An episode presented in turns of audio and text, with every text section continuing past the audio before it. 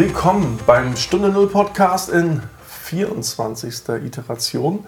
Wie immer in altgewohnter Runde mit Professor Dr. Henry Oh, Wilbert Hirsch Wurde zerlacht. und einer schönen Flasche Rotwein. Das schmeckt tatsächlich ganz gut. ach so, und einer. Äh, an, an, Also mir, also ich bin auch dabei. Du bist okay. I'm the voice. Ich möchte zu diesem Rotwein heute noch etwas sagen. Es ist eine alte Traube, die mir von netterweise von äh, einer Mitarbeiterin dieses Hauses, nämlich Frau Kröchel, die ähm, Erfahrung, über Erfahrung verfügt, weil sie auch schon lange dabei ist.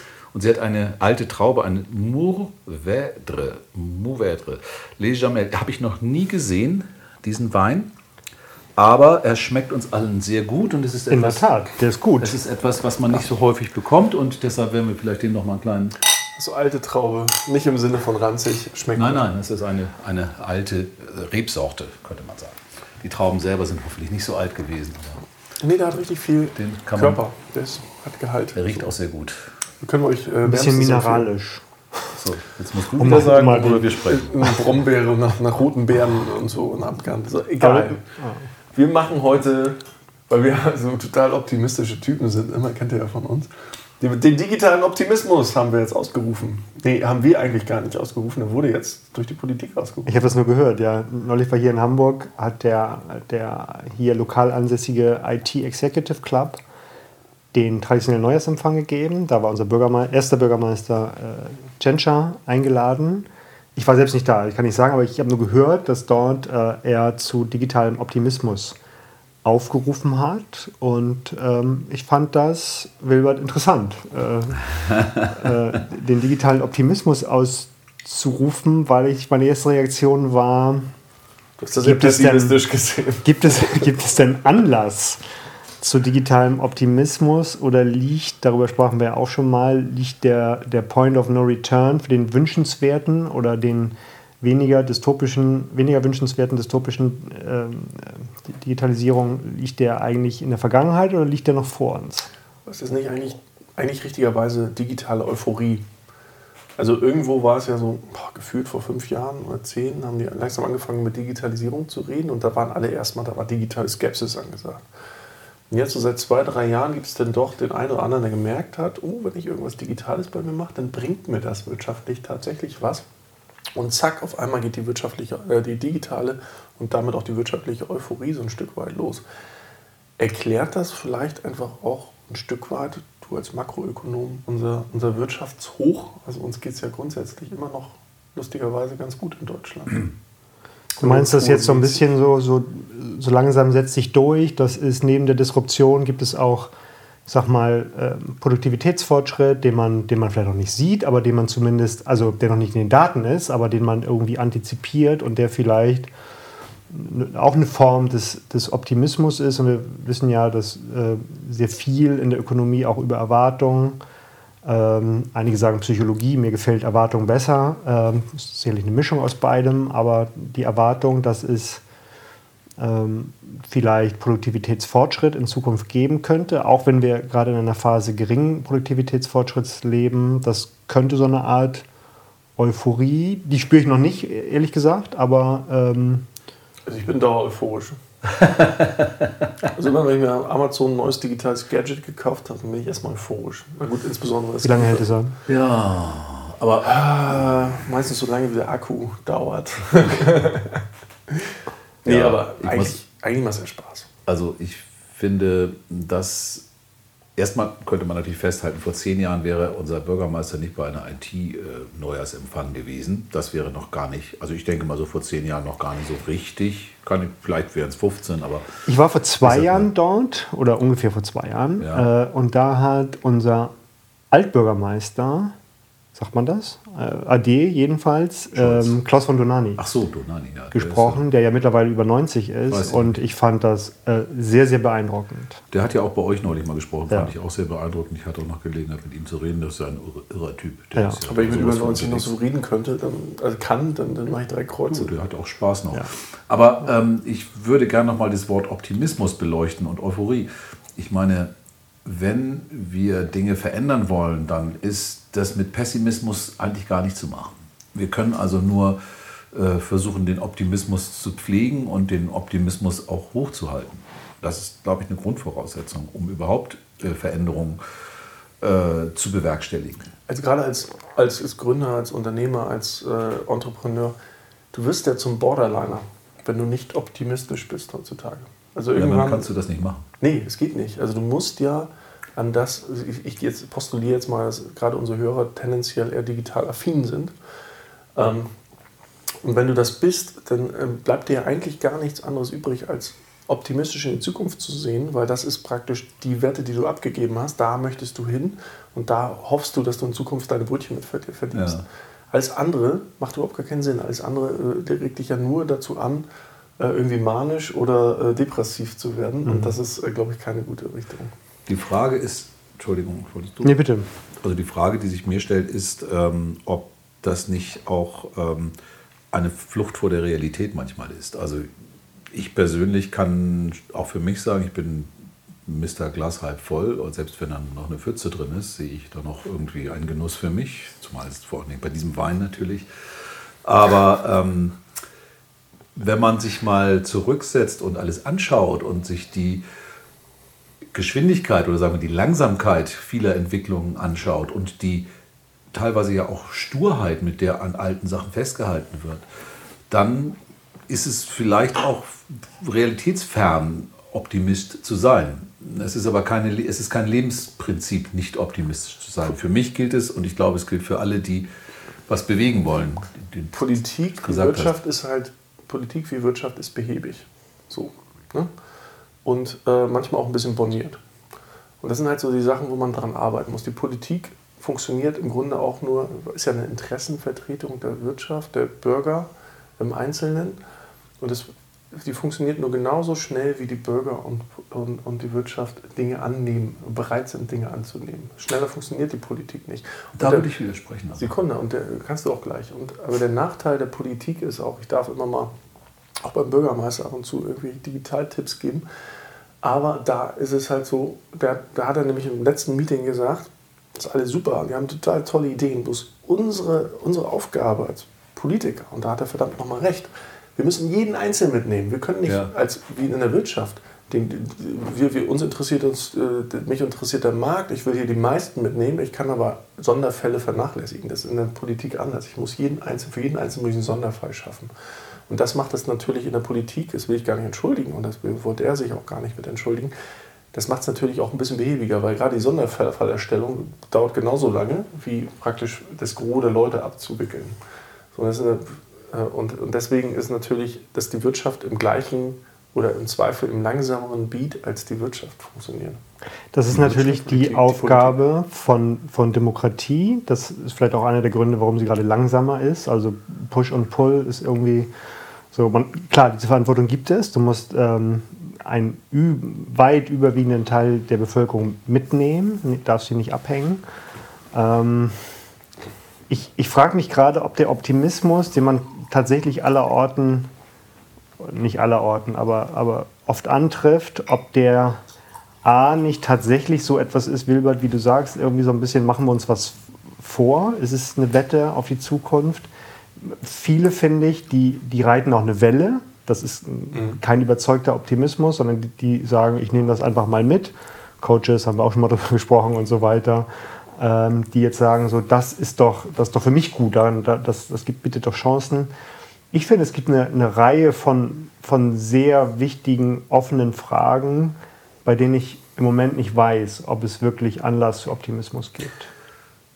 Aber Olli, du hast ja gerade nochmal gesagt, Du hast ja vollkommen recht. Die Politik ist immer darauf angewiesen, dass sie sehr breit sich aufstellen muss, auf der einen Seite. Auf der anderen Seite kommt uns ja alle immer wieder das Gefühl, dass dort Dinge auch verschlafen werden. Also nicht, dass sie etwas tun, aber eben auf den, auf den Zug im Bahnhof warten müssen, sondern dass sie gar keinen Zug ins, aufs Gleis stellen bisher, um das mal so in, in, in, dieser, in dieser Analogie auszudrücken. Und ähm, mich würde natürlich als Optimist gehe ich davon aus, dass wenn wir vielleicht nächstes Jahr auch mal eine neue Regierung bekommen, dass die vielleicht anders darauf äh, einsteigt oder zumindest in der Hoffnung, dass sie vielleicht wirklich ähm, das Thema Steuern durch Steuern unter anderem, also auch durch Abgaben, ob das jetzt im Klimabereich ist oder eben auch gerade im Innovationsbereich. Wenn es sich lohnt, neue Dinge zu tun, neue Wege zu gehen, viel mehr als vorher, wenn du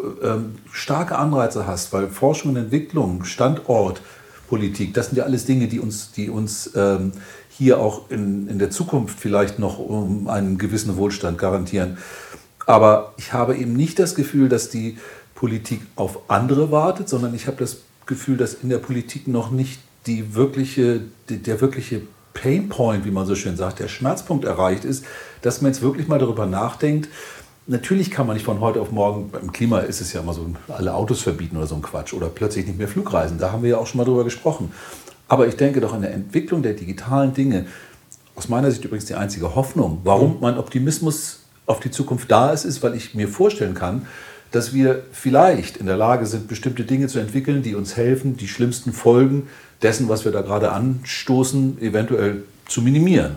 Ich glaube, hier, hier, in Hamburg haben wir auch so ein bisschen einen Sonderfall. Also dadurch, dass jetzt seit ein paar Jahren, sagen wir, die Handelskammer etwas lahmgelegt ist in ihrer Arbeit, die ja auch so ein Stück weit das wirtschaftspolitische Mandat hatte, sehr, sehr lange Zeit, ist, glaube ich, die Wirtschaft, also die Politik äh, nochmal mehr gefordert an einem Standort wie Hamburg. Das mag in anderen Städten sehr ähnlich sein, je nachdem, wie gut am Ende des Tages die IAK oder die Handelskammer oder die Interessenverbund der Wirtschaft äh, funktioniert.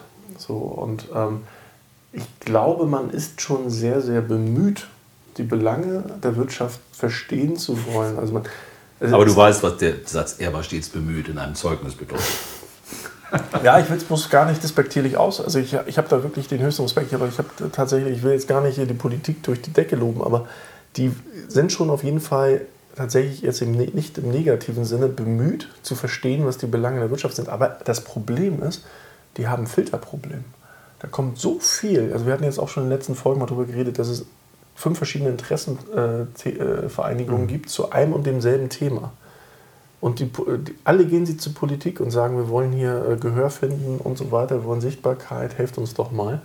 Und die haben halt ein absolutes, die sind halt unterbesetzt und die haben einfach auch nicht unbedingt immer das Personal, das das entsprechend beurteilen kann, auf welches Pferd denn gesetzt werden sollte. Deswegen ist da einfach die abgesägte Schrotflinte wieder angesagt. Und dann geben jetzt allen irgendwie mal was, mal gucken, wer am weitesten kommt.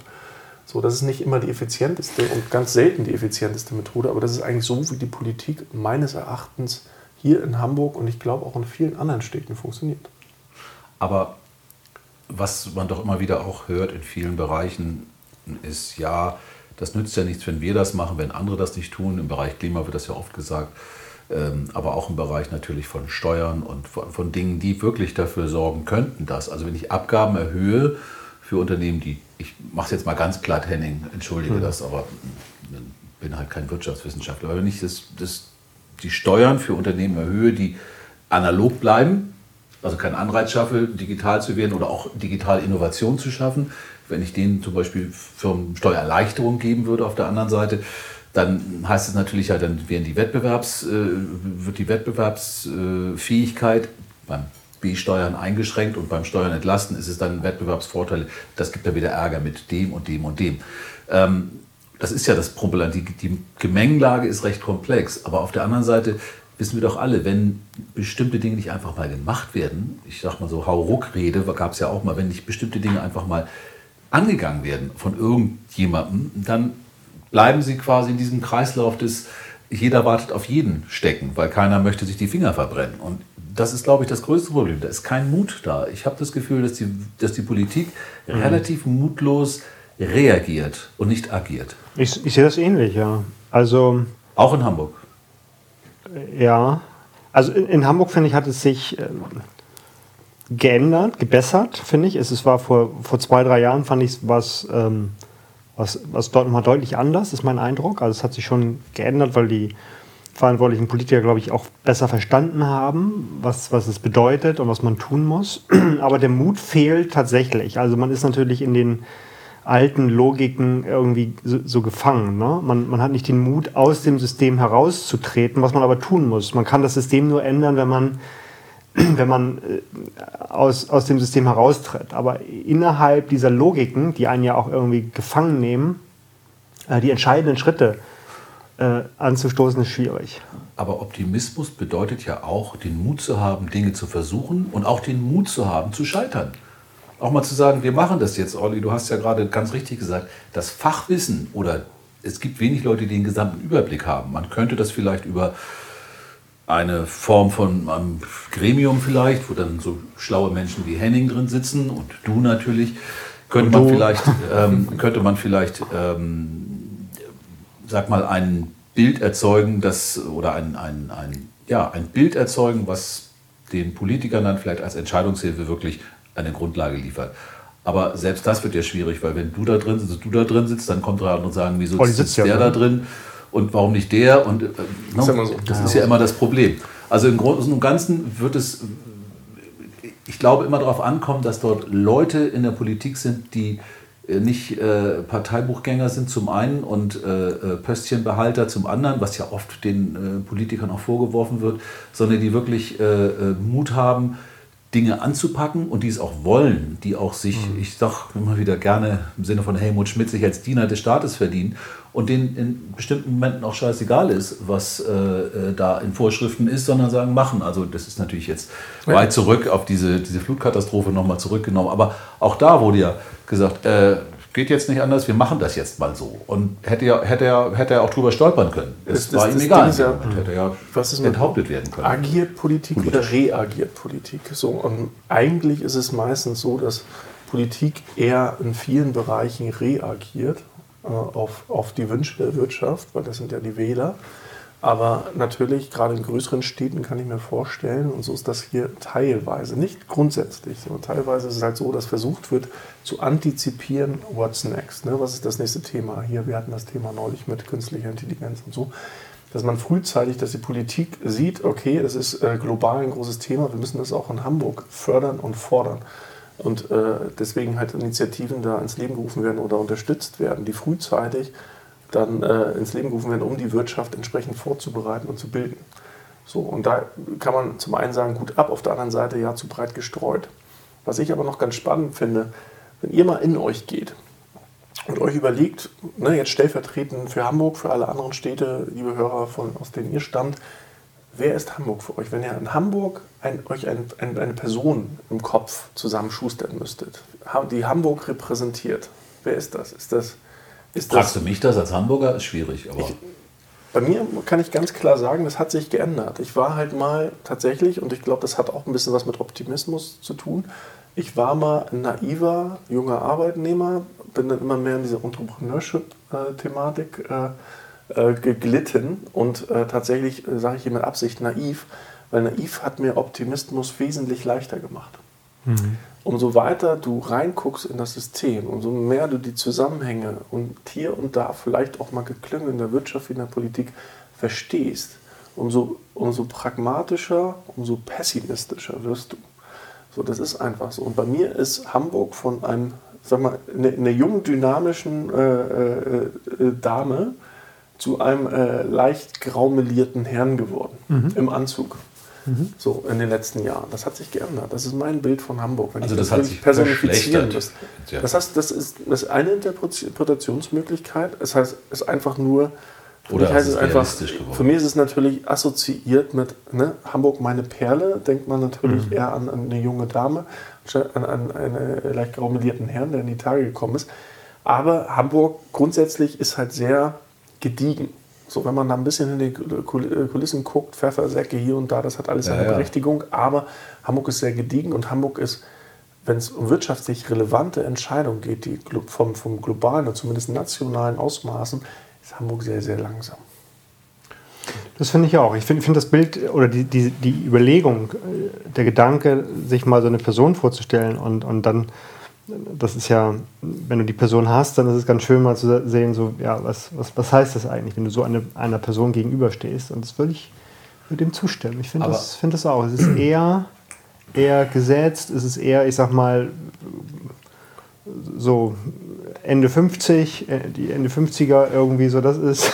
Das hat sehr gesagt zugeknüpft. Also ich, ich staune immer noch, an wie vielen Veranstaltungen ich heute, ich bin ja jemand, der, ihr kennt mich ja auch gut, also ich bin äh, jemand, der per se immer in Jeans und Cap irgendwo hinlatscht. Also ich habe einfach keinen Bock, mich zu verkleiden für irgendwas. Das hat hier und da auch, wenn ich zu einer Beerdigung gehe, ist das anderes. Oder zu einer Hochzeit. Aber im normalen Business ist das, äh, Wilbert, ich soll mal Mikrofon bewegen. Ja, ein bisschen nach, nach links bewegen von mir aus, dann höre ich dich auch, wenn du Handy So, ja. Ja, Okay. egal. Mach mal. Das, äh, genau. raus.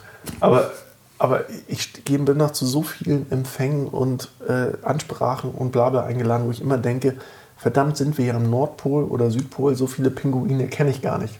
Ne? Also das ist einfach nur so, dass viele Leute sich immer noch äh, ein Kostüm anziehen, um miteinander zu reden. Nein, das ist einfach nicht mehr zeitgemäß. Und ich wiederhole es gerne gebetsmühlenartig, wenn man optimistisch sein möchte und so weiter, dann ist es halt äh, dieses ganz gediegene und alte, ne? dieses traditionelle, das schreckt aber junge das Unternehmer Formen ab. und Traditionen. Also ich meine, das ist ja auch etwas, was einem Dinge erleichtert. Erstmal so. Im Grundsatz sind sie dann ja auch wieder alle Ja, gleich. weißt, du, denn sie tragen ja alle. Alle den dunklen an. Anzug. Sie sehen auch alle wieder gleich aus. Also insofern hast du schon mal keine, du hast schon mal keine Unterscheidung aufgrund deiner, ne, wenn du eine Baseball-Cup tr- tr- trägst und der dritte kommt im, im, im Kleidchen, ähm, dann ist natürlich die Unterscheidungsmöglichkeit größer, aber natürlich auch schon wieder, ähm, dann geht es vielleicht auch nicht mehr um die Sache. Aber gut, ich bin bei dir. Ich finde das auch nicht Ich- doof. Ich Nein, bloß, es- ich, ich bin da bei dir. Es bringt mir einen Vorteil, wenn ich sehe, wenn Leute sich einfach so kleiden, wie sie sich normalerweise am Wochenende kleiden würden, wenn sie jetzt gar nicht arbeiten. Dann kann ich da viel mehr rauslesen über die Persönlichkeit. Du meinst, wenn die so in ihrer Jogginghose und ihrem schlapprigen T-Shirt kommen? Ganz ehrlich, das ist für mich kein Grund, eine Person nicht ernst zu nehmen. Naja, also äh, wir haben oft auch über Signaling gesprochen und letztendlich darfst du das natürlich nicht unterschätzen, dass die Wirkung natürlich da ist. Ja, ich weiß, ich bin da jetzt ein bisschen extrem, aber Ja. ich muss ja auch mal hier ein bisschen auf die Kacke hauen. Ne? Aber ich finde ja, das, was Henning gerade gesagt hatte, im Kontext unseres Themas Digital und Optimismus, ähm, ganz spannend oder auch interessant, ähm, weil was du dir da vorgestellt hast, ist ja kein Bild, was für Zukunft und Wandel steht. Also kein Bild, was einen Optimismus in dem Sinne dann befeuern Wie könnte. sieht dein Hamburg denn aus, Wilbur? Ähm, erstmal ist es natürlich geprägt durch die unterschiedlichen Erfahrungen. Ich gehe nicht zu diesen ganzen Empfängen, ähm, schlicht und einfach, weil ich da. Hast du früher auch mal gemacht, bestimmt. Ja, ich war sicherlich hier und da schon mal, aber ich bin da nicht äh, im Relevance-Set. Aber darum geht es mir auch gar nicht. Das ist nicht das, äh, das Thema. Ich weiß nur, deshalb habe ich natürlich nicht dieses starke Bild, weil ich ständig mit diesen Leuten zu tun habe. Aber was man schon sagen muss, Hamburg ist eine sehr, also ich sehe eigentlich sehr zufriedene und damit satte und auch etwas Unbeweglichkeit, wenn ich diese Person sehe. Satt und unbeweglich sind keine geilen Adjektive. das ist ja, ich habe ja auch nicht gesagt, dass ich jetzt, ich muss ja jetzt nicht per se das optimistische Bild rausholen. Wir reden ja davon, wie sehen wir, also als Person, ich fand die Frage ja auch ganz spannend. Also satt, zufrieden, ähm, durchaus äh, ich sehe so einen dicklichen. vielleicht Hamburger interessiert, aber tatsächlich passt das ein bisschen schon in das Bild, was Henning abgegeben hat. Aber die Frage, die ich dir hinterstellen möchte, ist denn, wie sollte denn diese Person aussehen? Also wenn wir sie optimistisch beschreiben würden, wenn wir sagen, Hamburg als Person wäre, du hast jetzt gerade gesagt, würde anziehen, was immer sie wolle und äh, das ist mir zu kurz gesprungen. Was Nee, wäre das für eine, für eine Personality? Ich weiß, das ist in, in Hamburg total verpönt, aber überleg dir doch mal, wie sieht in Berlin für dich aus im Verhältnis dazu? Mhm. Henning, vielleicht hat einer von euch eine Vorstellung, wie würde Berlin im Verhältnis zu Hamburg, wenn, wenn ihr jetzt eine Person gießen würdet? Wäre Berlin Ja. männlich, wäre Berlin weiblich, wäre Berlin äh, international? Also wäre Berlin tatsächlich ein Deutscher, blond, blaue Augen, so Standard? Oder wäre das halt irgendwie jemand, der. Also für mich ist Berlin letztendlich ein, ein junger Entwickler. So, das ist, so stelle ich mir Berlin vor, der Ja, irgendwo aus, bist Ahnung, aus Blase, Asien kommt. Mag sein. Also, ich habe natürlich äh, mein Bias, da stehe ich auch zu. der Tourist, der wird das vielleicht anders Aber wenn du sehen. in Berlin als allererstes immer auf Englisch angesprochen wird, was in den vielen, vielen, vielen Stadtteilen immer noch so ist, oder immer, immer mehr wird in Berlin, ist so. Wenn du in ein Restaurant, Ja, Restaurant. Restaurant gehst, wirst du auf Englisch angesprochen. Gerade Gut. in den Trends Also- Stadtteilen. Und das, du hast vorwiegend junges Publikum, die einfach, weil Berlin eines der, ein, die einzige internationale Stadt, die wir in Deutschland haben. Es. So, ne, München und, und, und Hamburg haben internationale Aspekte, Frankfurt auch. Dann hört es aber schon auf. Also, Frankfurt aus anderen Gründen als Berlin. weil einfach aber, da ein Hub äh, ist. Aber Berlin ist die einzige wirklich internationale Stadt, auch mit internationaler Wahrnehmung. Total. Und wenn man, ich finde, wann immer man da ist, merkt man das. Man merkt es natürlich immer besonders dann, wenn man nicht regelmäßig dort, dort lebt, aber ich sag mal, keine Ahnung, alle zwei Wochen mal irgendwie einen Tag da ist, dann merkt man schon, dass Berlin anders funktioniert, eine andere, andere Aura hat. Äh, anderen Vibe, anderen Rhythmus. Ohne es wäre, ich, ich fühle mich in Hamburg wohl, sonst würde ich hier nicht wohnen. Nee, nee, aber es so, ist. Also das ist da, Berlin ist auch wesentlich unverbindlicher, muss man ganz ja. klar sagen. Aber denk an Stockholm, ist eine andere, andere Person. Denk an Amsterdam, eine andere ja. Person. Denk alle an jünger. Die wird alle, alle jünger. jünger. als Hamburg. Paris ist auch älter, aber ist, äh, ist sowieso eine. Paris ist sehr elegant, würde ich das so Elegant. Äh, und München ist, ist auch ein anderer Typus als, als aber Hamburg. Altersgruppe Hamburg. Altersgruppe Hamburg, aber. Äh, In Lederhose halt. aber ein bisschen nativer. Oder nee, aber wenn, eigenen, wenn ich zum Beispiel an Bremen denke, da denke ich wirklich an jemanden wirklich Betagten. Das ist wirklich so. Ne? Also Bremen ist für mich jemand sehr introvertierter, betagter Mensch. Mhm. Also das ist meine Erfahrung mit Bremen. Ähm, das äh, ist jetzt nicht gut. Das ist ein interessantes Bild malen, ne? wenn jede Stadt, wenn die eine Person wäre und die dann daneben setzen. Ja, liebe Hörer, macht euch doch mal Gedanken, wie ist ja. denn euer Bild? Das würde uns mal total interessieren von, äh, von Hamburg oder von mhm. anderen Städten in Deutschland. Schickt uns das doch mal zu. Äh, also einfach mal die Beschreibung oder ihr, holt einfach irgend, äh, irgendwas aus dem Internet und schickt uns da ein lustiges Bild. Aber bitte äh, äh, U18 frei. So, also am besten Aber haben die Leute was Ich würde das vielleicht nochmal ja. anders zurückgehen. Wenn ich an meinen Bias denke. Ist trotzdem nackt. ja, ja, ja. Wenn ich an den Bias denke, den ich hier habe, dann finde ich, ähm, da gibt es noch einen anderen Aspekt, nämlich eine gute Durchmischung. Hamburg hat, wie ich finde, mh, auch wenn man das gar nicht denkt, aber doch äh, äh, auch per seiner, seiner Stadtteile, St. Pauli, Schanze, Blankenese, äh, hier Mittelweg, äh, Harvesterhude. Also die sind ja sehr unterschiedlich von dem, was dort, was dort äh, für ein Klient, Eppendorf, was da für eine ähm, ähm, Gruppe von Menschen lebt. Aber sie alle sehe ich auch wieder zusammenkommen an bestimmten Punkten. Ob das nun in der Strandperle ist, äh, das hatten wir ja mal, wo auch der, der Graumelierte vielleicht nicht mit seinem Jacket, aber mit seinem Sportpullover äh, sitzt und mit dem, ähm, mit dem Schanzenaktivisten Bier trinkt. Graumelierte N40er ist das bei mir. N40er, da wird er ja schon jünger. Eben war noch N50. Aber gut. Ja, sind wir beim, ja, bei Jetzt, mir. Ja. Ah, nicht graumeliert, hoffentlich, aber. Ja, aber dann bald. Ne? Henning ist auch noch neun Jahre älter als ich. Da, wenn ich so weit bin, dann ist es auch ein N50er bei mir. Stimmt. Aber was ich, was ich sagen wollte, beziehungsweise versucht habe zu sagen, ist, dass ich das schon, mh, wenn ich jetzt mal ein bisschen optimistischer gestalte, wenn ich die positiven Dinge sehe. Wenn ich hier rauskomme, höre ich Fremdsprachen. Ich höre Spanisch, ich höre natürlich irgendwelche arabischen Sprachen, die ich nicht unbedingt auseinanderhalten kann. Ich höre Französisch und ich höre sehr viel Englisch.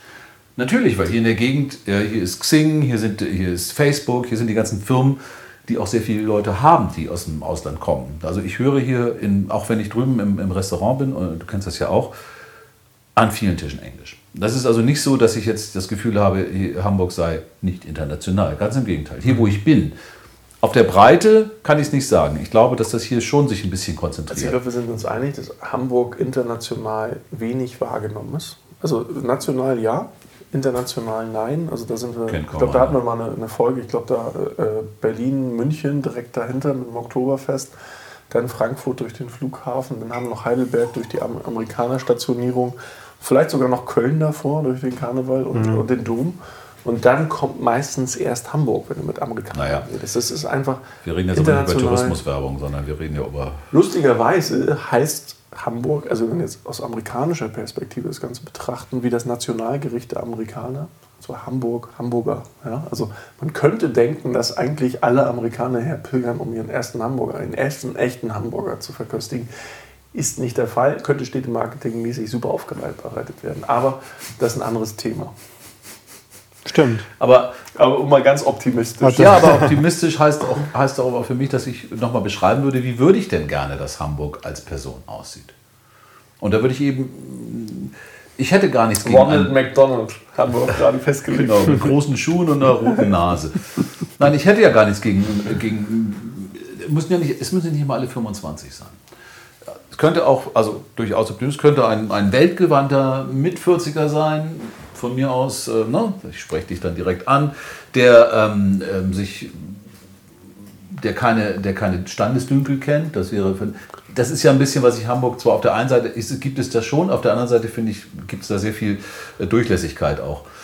Ähm, und, und der sich eben für die Themen der Zukunft interessiert und der von außen auch so wahrgenommen wird, dass Leute herkommen und sagen, da sind Leute, die haben Erfahrung, die, haben, die sind offen, die gehen äh, Dinge an und die wagen auch was. Also eine Risikobereitschaft, viel stärker. Und ich glaube, Risikoaversion, ich meine, das sehen wir überall, das ist im Moment auch ein Thema, was ich auch hier in Hamburg sehe.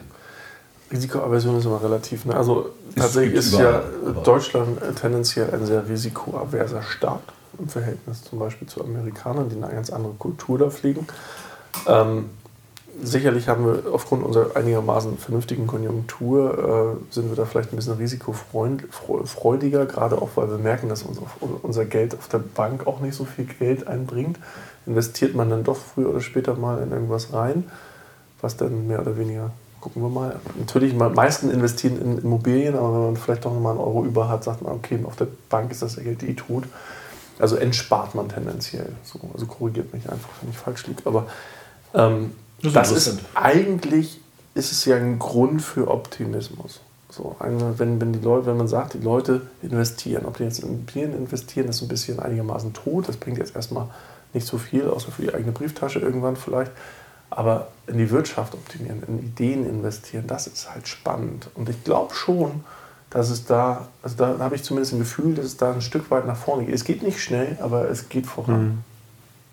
Mhm. Für den Standort Hamburg jetzt. Für den Standort für Hamburg, aber auch für den ganzen Standort Deutschland. Also es ist halt aber das wäre eine Frage an, an Henning auch. Ne? Ich meine, diese Geldpolitik, die wir seit vielen Jahren haben, ich muss mal eben nachschenken für. Die Geldpolitik der äh, EZB ähm, und auch damit der einhergehende, so lange, doch sehr lange Konjunktur, äh, ja, Aufschwung ist vielleicht das falsche, diese, diese stabile Konjunkturlage. Mhm. Ähm, ist das etwas aus deiner Sicht, was Olli hat ja gerade ein bisschen gesagt, ja gut, dadurch, dass das Geld auch so wenig wert wird, macht es keinen Sinn, es zu sparen. Mhm. Äh, also investiert man besser. Ist das etwas, kannst du das bestätigen, wenn du sagst mal, also ich gehe mal davon aus, dass du vielleicht ist das nicht gleich parat hast, aber grundsätzlich eine Idee hast, ob diese Politik dafür sorgt, dass mehr investiert wird und dass mehr passiert oder ob es eher dafür sorgt, dass die Leute noch mehr konsumieren und die, die dafür produzieren, natürlich nicht neue Geräte und neue, mhm. neue Ideen dafür haben, sondern möglichst das, was sie haben, schön irgendwie aus dem, aus dem Laden raushauen. Es hat relativ wenig Einfluss auf, auf äh, Spar- und Investitionsentscheidungen. Ähm, die sind eher, eher, äh, eher beeinflusst von, von, wir nennen das Fundamentalfaktoren, also Demografie spielt eine Rolle im Moment. Äh, alternde Gesellschaften sparen relativ viel. Im Moment ist die Investitionsnachfrage relativ ähm, gering und eigentlich sagen fast alle, dass die Zinsen auch ohne geldpolitische Intervention relativ niedrig wären. Jetzt gibt es aber andere, die sagen, naja, ähm, es könnte auch sein, dass die niedrigen Zinsen im Grunde produktivere Investitionen unterdrücken. Viele reden von Zombifizierung. Also das sind quasi scheintote äh, unter, Unternehmen, die nur deshalb überleben, weil die Zinsen halt so niedrig sind. Also niedrige Zinsen ist, ist also gar nicht Grunde, mehr wettbewerbsfähig wären.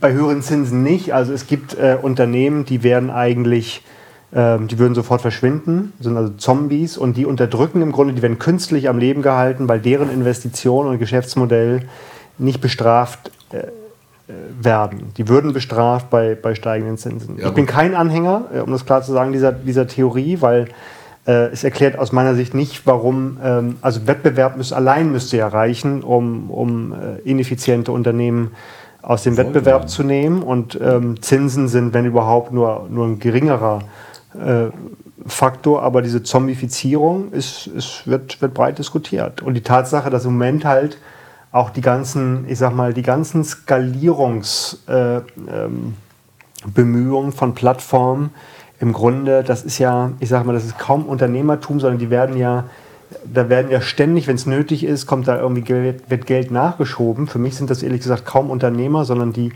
die skalieren ein Geschäftsmodell und kriegen Budget dafür und so. Das ist eine, eine Kunst für sich, das will ich gar nicht in Aber Abrede stellen. Jetzt von neuen ja, ja, von, ja, ja. Von, von, von Startups. Äh, ja, von, ja, von, von Plattformmodellen im Grunde. Ja. Ne? So, genau. Und ähm, gibt, gibt ja auch in Hamburg ein paar und so weiter. Das ist aller Ehren wert, aber die haben natürlich im Hintergrund ein paar Investoren und das ist, finde ich, sehr verschieden vom klassischen Unternehmertum.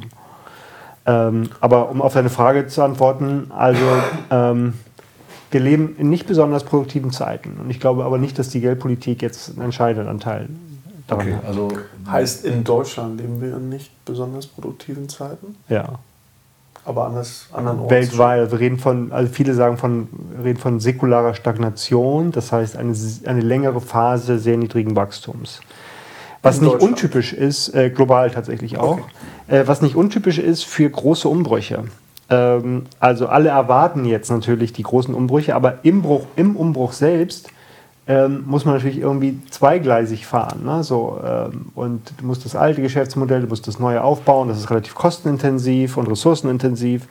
Und das heißt, es werden viele Ressourcen gebunden für Transformation an sich. Und äh, das heißt, äh, die Produktivität ist relativ, der, der, Produktivitätsfortschritt ist relativ gering. Das ändert sich, wenn wir einmal da durch sind und dann entfaltet sich gewissermaßen dann die, entfalten die neuen Technologien. Haben wir denn, ähm, ich sag mal, Skalierungseffekte, die sich auch aufgrund der Qualifikation der neuen Teilnehmer im Arbeitsmarkt äh, eventuell auch äh, verbessern. Also wir haben das Thema Bildung ja immer wieder mal drin. Ich wollte es nicht auslassen. Die wollen auch alle Beamte werden, dachte ich. Ist es so? Ist ja, so? habe ich neulich gehört.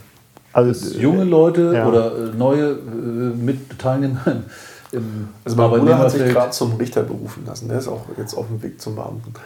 So, ja? mein, mein Bruder. Der ist jetzt gerade Richter geworden. Na gut, aber das ist ja aller Ehren wert. Also, ich, ich weiß, ich weiß, aber. aber Richter müssen ja Beamte sein, klar, sozusagen. Aber, aber müssen die Unabhängigkeit haben. Die dürfen nicht von. Er, er ist natürlich auch in den Wettbewerb. Er hört ab und zu den Podcast. Hallo Felix. Aber, aber, aber, es gibt natürlich immer mehr, die in, in sagen wir, sehr sichere Jobs rein wollen. Ich, ja. ich persönlich kann es nicht wirklich nachvollziehen, weil wir ja grundsätzlich eine einigermaßen starke Konjunktur gerade haben. Also es Ne? Also die Bezahlung ist gut, es ist ein Arbeitnehmermarkt, mehr oder weniger mit einigermaßen Skills kann man sich äh, mehr oder weniger den Arbeitgeber aussuchen. Und das ist jetzt nicht unbedingt absehbar, dass das bald endet, auch wenn viele immer sagen, oh, jetzt muss demnächst mal wieder vorbei sein. Aber wir sind ja, glaube ich, gerade in so einer Phase, die so ein bisschen außergewöhnlich ist. Mhm. Konjunktur hoch, ein bisschen länger dauert, ist, glaube ich, auch eine Begrifflichkeit, für die kennst du im Zweifel eher als ich. Aber ähm, ich, ich kann es mir persönlich nicht erklären, aber immer mehr Absolventen von Hochschulen streben nach Sicherheit, streben nach Anstellung im öffentlichen Dienst als Beamte oder wie auch immer. Mhm. Ja, das, das war neulich mal in der, wann war das? Ein paar Wochen her, ein paar Monate her vielleicht. Da waren viele erschrocken, weil einige natürlich gedacht haben, Mensch, wir leben in, in Zeiten der Startups und so weiter. Alle haben Bock, irgendwie keine Konzernkarriere zu machen, sondern irgendwie oder kein, keine Beamtenlaufbahn einzuschlagen, sondern wirklich ein Startup. Das, das gilt auch, aber das gilt natürlich ähm, überproportional, nicht repräsentativ für, für unsere Blase, aber tatsächlich ist, ist, ist äh, gesamtgesellschaftlich betrachtet ist die, die Sehnsucht nach Sicherheit tatsächlich sehr stark. Bedeutet das nicht auch einen schwindenden Optimismus?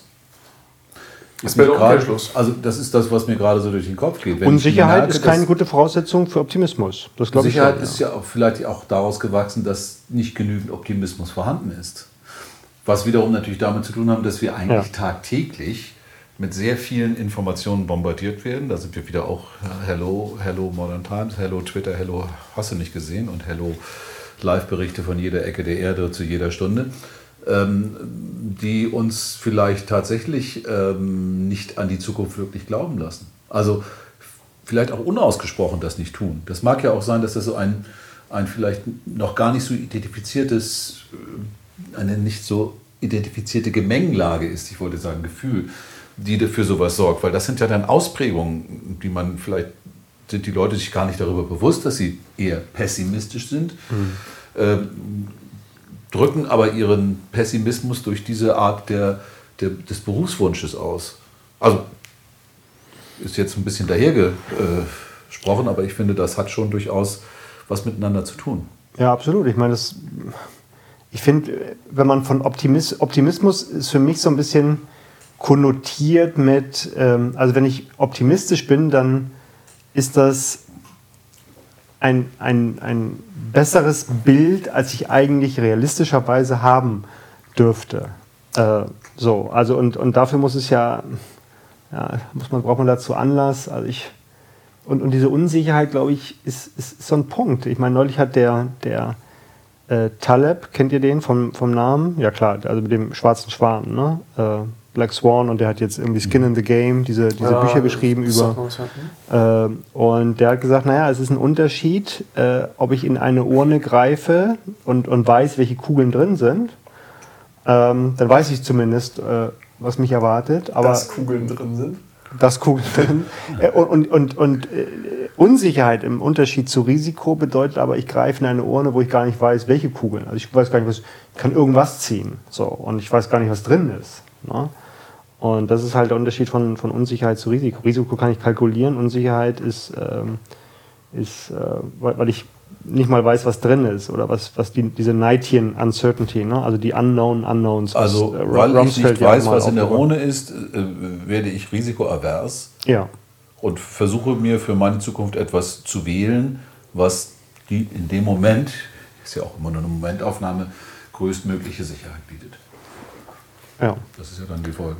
Ja. Sicherheit ist immer noch ein, ein ganz, ganz wichtiger Driver. Also ich ich glaube, ich war da eher immer so ein bisschen, irgendwie wird schon werden. ich war da immer sehr optimistisch, was mein, äh, meine Belange anging.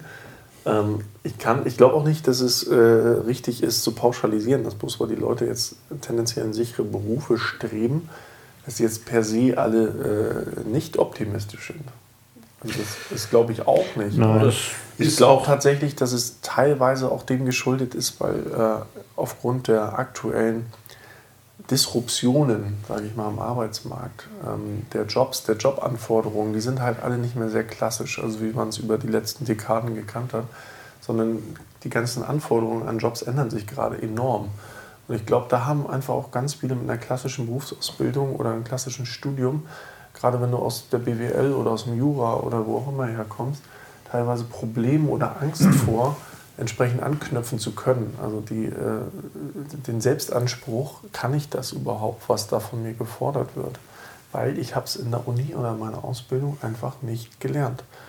Ne? Also zumindest ist die Selbstwahrnehmung, glaube ich, von vielen. Na, da sind wir ja schon wieder beim Thema Bildung. Warum wurde sowas nicht gelernt? Bildung ist eines der absoluten Säulen für. Ja, hängt aber offensichtlich auch wieder fürchterlich hinterher, wie wir das gerade auch die Bildung scheint ja nicht zu agieren, sondern eher zu, wenn überhaupt, zu reagieren. Aber selbst das sieht man ja in vielen Fällen. Klar.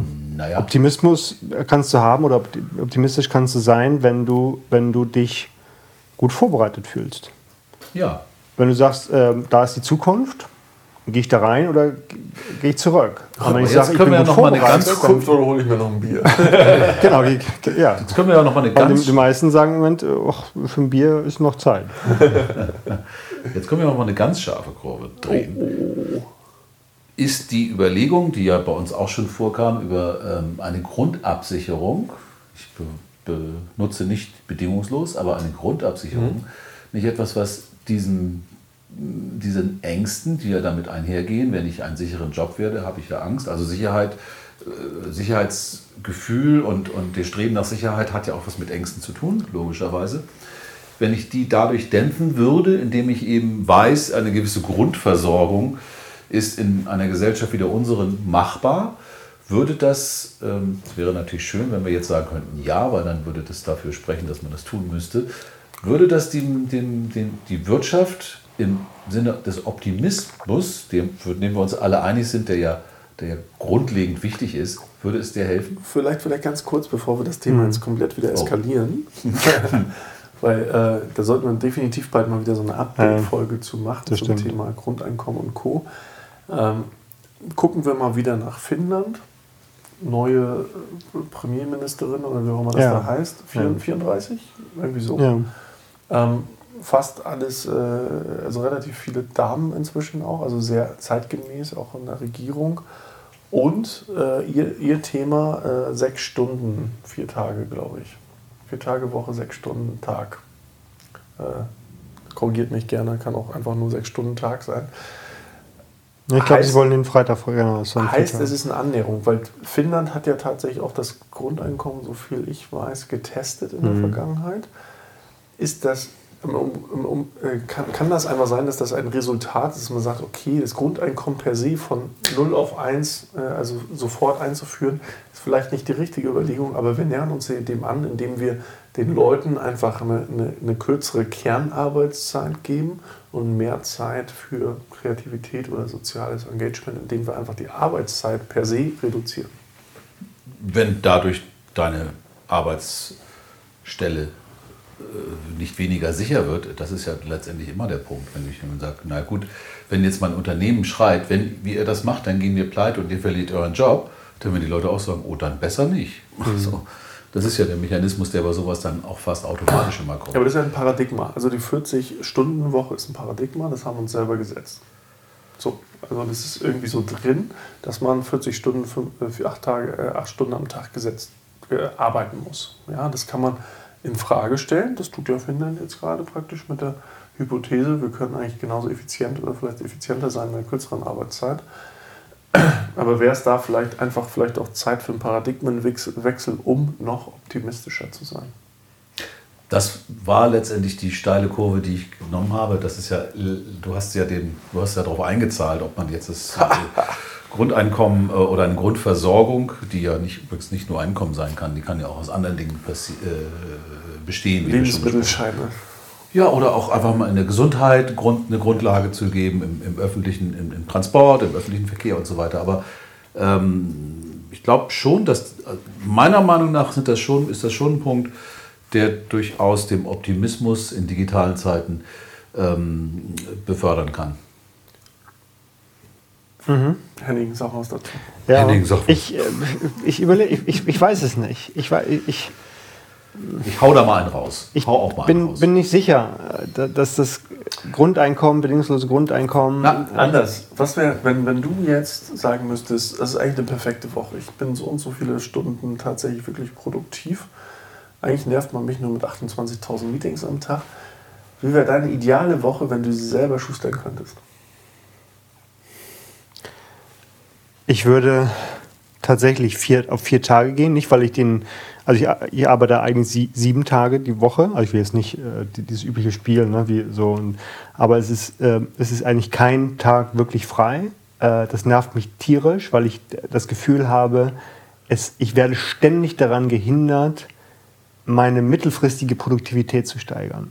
Äh, weil ich nur mit, mit, mit gegenwärtigen, mit kurzfristigen Aufgaben zugemüllt bin. Und, aber ich kann gar nicht das entscheidend voranbringen, was mittelfristig eine viel größere Bedeutung hat. Und äh, ich würde viel lieber an vier Tagen konzentriert alles das machen und dann äh, mehr Freiraum haben für das, was mittelfristig wirklich wichtig ist. So würde ich mir das organisieren. Und ich würde, ich bin sicher, also wenn man, das ist die falsche, der, der falsche Blickwinkel, aber wenn du mal rückblickend auf eine Woche schaust, weiß jeder, dass du ähm, 20, 30 Prozent dessen, was du gemacht hast, kannst du im Grunde kannst du sagen, das war nicht nötig, das war nicht nötig, das war nicht nötig. Ex ante sieht das natürlich anders aus. Ne? Ex ante weißt du nicht, dass ein Termin scheiße ist, von dem du glaub, geglaubt hast, dass er gut sein könnte. Eben. Man also, muss ja das ist ja genau. Ja. So, das, das ist ja klar. Aber ähm, trotzdem glaube ich, ist, man macht auch ganz viel, wo man vorher schon weiß, ja, muss das sein? Man macht es. Und das, ich würde viel, viel stärker filtern. Das wäre mein, mein mhm. Wunsch. Das gehört dazu. Ja. Aber auf der anderen Seite, äh, Olli, du kennst das ja auch als äh, Entrepreneur, wie man in Neudeutsch so schön sagt. Klingt äh, wichtig, ne? Ist das ja, also als, als selbstständig arbeitender Mensch, der ihm jetzt nicht ähm, äh, seine Aufgaben zugewiesen bekommt, sondern größtenteils die Aufgaben auch selber kreiert, ist natürlich eine, eine Arbeitszeit äh, und eine Freizeit ein bisschen, äh, nicht immer, aber das verschwimmt natürlich auch. Also gerade wenn man sich mit Dingen beschäftigt, die einen irgendwie... Ja und nein. Also ich bin ja, als, ich als einigermaßen frisch gebackener Vater, äh, da ist es ja wirklich so, dass man sich irgendwo auch einen Rahmen setzen muss. Es Absolut. geht ja nicht anders, weil Kinder müssen in den Kindergarten. Irgendwann müssen die auch wieder ins Bett gebracht werden und ich möchte halt gern irgendwie einen Anteil daran haben an meinen Kindern. Ich will halt nicht ich, sehe das in meinem Bekanntenkreis so viel, dass irgendwie die Väter drei, vier Tage die Woche irgendwie weg sind. Und dann kommen die am Wochenende, gehen aber noch einen Tag mit einem Kumpel saufen. Also haben eigentlich effizient einen Tag mit einem Kind. So, und da, da habe ich gar keinen Bock drauf. Also da, da, bist du ja maximal fremd mit so einem Kind, wie es irgendwie geht. Und ähm, deswegen war es für mich einfach ganz klar, jetzt gerade spätestens mit den Kindern muss ich mir einen ganz klaren Rahmen setzen, wann arbeite ich und wann habe ich die Freiheit zu arbeiten. Also wann muss ich arbeiten, wann habe ich die Freiheit zu arbeiten, das ist der meiste, nachdem die Kinder schlafen. Und wann ist Familienzeit. So, und da, da macht man, da strukturiert man sich natürlich ganz anders. Trotzdem hast du natürlich nicht die Frage, ob das jetzt vier Tage oder ob das 40 Stunden waren, weil hast du die Kinder ins Bett gebracht, hast du vielleicht wieder Mindspace, setzt dich noch in die Küche und äh, kann ja die Arbeit, die du dann machst, kann ja auch deiner Freizeitbeschäftigung sehr nahe kommen. Was ja, das Ding ist, sich etwas das ist ja das Schöne, wenn man, wenn man dann doch viele Sachen machen kann, die man eh machen würde. Also es ist ja einfach so äh, irgendwie, ja, juhu, ich mache irgendwas. Das meinte ich vorhin ich werd, mit dem Unternehmer. Ich werde halt Unternehmer weil ich das machen kann, was ich eh machen würde, bloß jetzt bezahlt mich mhm. irgendein Kunde noch dafür. Super. Also das ist natürlich das Optimum. Wenn man da natürlich hingelangt und hier und da habe ich die Situation, dann bin ich ganz froh drum, weil das sind einfach Sachen, die mich sowieso interessieren. Ja, ist das ein gutes Abschlusswort oder habt ihr noch eins? Nö. Wir sind jetzt eigentlich schon. Das geht als. Ich finde schon, ich habe auch kein Abschlusswort, aber ich finde das Thema, ähm, wir sehen doch, dass Optimismus ein ganz wesentlicher Treiber der gesellschaftlichen und wirtschaftlichen Entwicklung sein ist und auch sein wird in Zukunft und dass wir dafür darauf achten müssen, diesen Optimismus auch zu pflegen. In Ab, absolut, aber es ist, äh, es ist, Optimismus ist die Vermutung, dass, dass wir etwas äh, gestalten können, äh, was wir nicht kennen. Ja, und, und, und, Optimismus ist auch tatsächlich heutzutage zur Diskussion Klima und wird es uns noch alle geben, noch Kinder in die Welt zu setzen. Das ist halt auch noch optimistisch ja, irgendwo. Das denke ich auch. Ja, ähm, und da, ich glaube, das ist, äh, das könnt ihr mal mitnehmen. Vielleicht denkt ihr einfach zu Hause mal drüber nach, wieder wie ihr das definiert. Kinder in die Welt setzen. genau. Macht das mal aus Jetzt und macht mal was anderes. Mal. Genau. Wir möchten das Hört man nicht dem Scheiß hier zu, sondern kümmert euch mal um die. Kümmert euch um euch und um, um, um euren Nachwuchs. Genau. So, so viel zu 24 war das, ne? Genau, ausschalten bitte. genau. Peter Lustig. Nee, ähm, genau. Am, äh, am 20.02. haben wir noch einen Live-Podcast in Hamburg. Also pilgert von wo auch immer ihr seid nach Hamburg. Höchstwahrscheinlich im Fruchthof, beziehungsweise sag mal Brooklyn. Ähm, falls nicht, sagen wir noch Bescheid. Aber da wird es sein und äh, Wilbert will noch etwas ich sagen. Ich würde es ganz schön finden, wir haben darüber gesprochen, ich grätsche jetzt mal rein. Wir haben ja ein Thema. Normalerweise, das muss man auch sagen, das werden wir auch nochmal bei, bei dieser Veranstaltung ansagen, äh, sind wir ja sehr spontan. Das heißt, wir bereiten uns nicht lange vor, sondern wir treffen uns. Äh, worüber reden wir heute? Worüber reden wir heute? Haben alle so ein paar Sachen, haben Stress gehabt, kommen gerade von irgendwelchen nervigen Meetings oder sind gerade irgendwie äh, fürchterlich über, über den Tisch gezogen worden oder war auch gerade ganz toll, haben gerade ein tolles Erlebnis hier, wie auch immer. Ähm, für diesen Live-Podcast haben wir eine, ein Thema äh, gesetzt, das, nennt das ein bisschen breiter ist. Das ist insofern ein gutes Thema, weil es relativ von, viel von dem abdeckt, über das wir immer wieder sprechen. Wir haben gesagt, wir reden in diesem Podcast über die digitale Agenda. Was müssen zukünftige Regierungen, ich habe das glaube ich letztes Mal die Wirtschaft. So im, im, im Schilde führen, um eine positive Begleitung oder auch eine Beschleunigung oder auch überhaupt eine, eine Befähigung des digitalen Wandels zu äh, zu, zu, zu erreichen. Und ähm, der Gedanke war, wenn ähm, ihr, du sprichst da eigentlich immer mit unseren Hörern, jetzt mache ich das auch mal, wenn ihr ähm, Ideen habt dazu, würden wir uns natürlich freuen, dass ihr vielleicht im Vorwege einfach mal ein paar rüberschickt und wir können dann eben schauen, dass wir die vielleicht, ich meine, wir versprechen können wir ja gar nichts, aber dass wir die vielleicht eben Mit aufnehmen und ein bisschen mal überlegen, da kam noch so eine Idee, die fanden wir, mhm. Henning würde sagen, interessant sozusagen der Etwas, was wir noch vergessen genau. haben. Und dann, der, der Publikumsjoker. Da können wir uns im Grunde ein bisschen im Gespräch darauf vorbereiten. Das heißt nicht zwangsläufig, dass wir das mit einbeziehen, aber wir werden es versuchen. Wir machen das ja immer ein bisschen wie eine Jam-Session, wie man das aus der Musik kennt. Ja. Setzen uns zusammen, legen einfach mal los. Aber wenn ihr uns vorher irgendwas schreibt, ein paar Impulse, Sachen, die euch beschäftigen, dann ist die Chance zumindest da, und zwar nicht gering, dass wir da zumindest das ganze Thema mal anreißen. Es kann natürlich sein, dass wir uns wie immer ganz schnell in eine andere Richtung verirren. Das ist das eine, aber auf der anderen Seite gibt es sicherlich die ein oder andere Mehrfachnennung von Themen. Das ist ja oft so. Und ich denke, es können auch der eine oder andere inspirierende Punkt dabei sein für uns. Absolut. Deshalb schön. Wir glauben an euch. Macht das einfach mal. Ja, sonst findet ihr uns auf äh, 12cast c12ca.st äh, oder äh, std. Nee, std 0. Ähm, da findet ihr unseren Podcast und ihr dürft natürlich ganz tolle Rezessionen bei Spotify, äh, na, wie heißt das, iTunes mhm. und Co. da lassen und teilt das Ganze und äh, ladet eure Mama ein, um das, damit die das auch mal hört.